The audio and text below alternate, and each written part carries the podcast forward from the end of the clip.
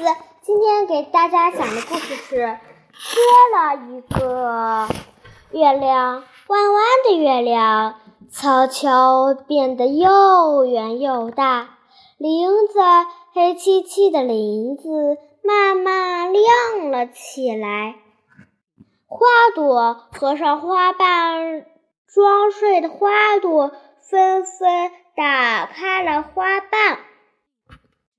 唰啦！林子里的小妖和精灵们都从躲藏的地方飞了出来。原来，住在蓝色狐尾花里的蓝色小花仙今天要过生日了。音乐响起来，烟花升起来，生日小花冠戴起来，一切都准备好了。不过，就缺了一个，你准备了吗？红色浆果小妖悄悄问薄薄荷小妖：“你们准备了吗？”薄荷小妖悄悄问紫色小地精，紫色小地精摇摇头：“你们准备了吗？”紫色小地精悄悄问害羞的叶子精灵们，叶子精灵们摇摇头。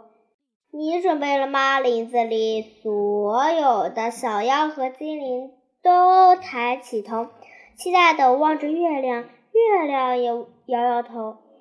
这可怎么办呀？生日宴会上怎么能没有一个？咦，什么味道？鼻子最灵的红色浆果小怪，怪使劲对着吹来的风闻了闻，然后飞了起来。大家一个接着一个跟它飞走了。它们穿过林间层层的枝叶，穿过整齐的叶田野，穿过一排排高楼。月亮一路上都在为他们照明。他们停在了一座窗户前，然后又一个接一个钻进纱窗，穿钻过厚厚的窗帘，月亮就静静地待在外面等他们。他们在黑暗中找味道的来源呀，在这里，在这里。浓浓的巧克力，来一点；甜甜的果酱，来一点；香香的奶油，来一点；来一点美味的糕饼，来一点。嘻嘻嘻，哈哈哈，这下可以做一个阿恰阿恰！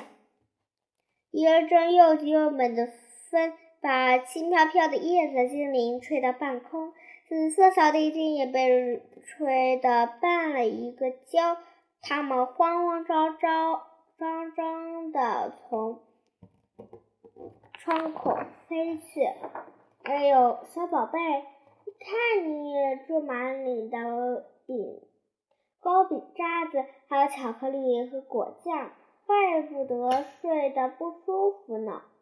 因为妈妈一边给正在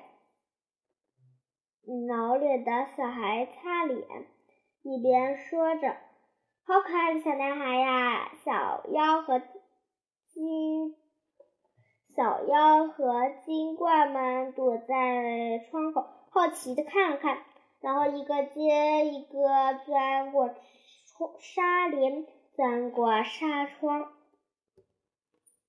嘻嘻，蓝色。嘻嘻嘻，哈哈哈！蓝色小花仙的生日宴会终于开始了，这回可什么也都不缺了。好啦，今天的故事讲完了，下期再见，拜拜。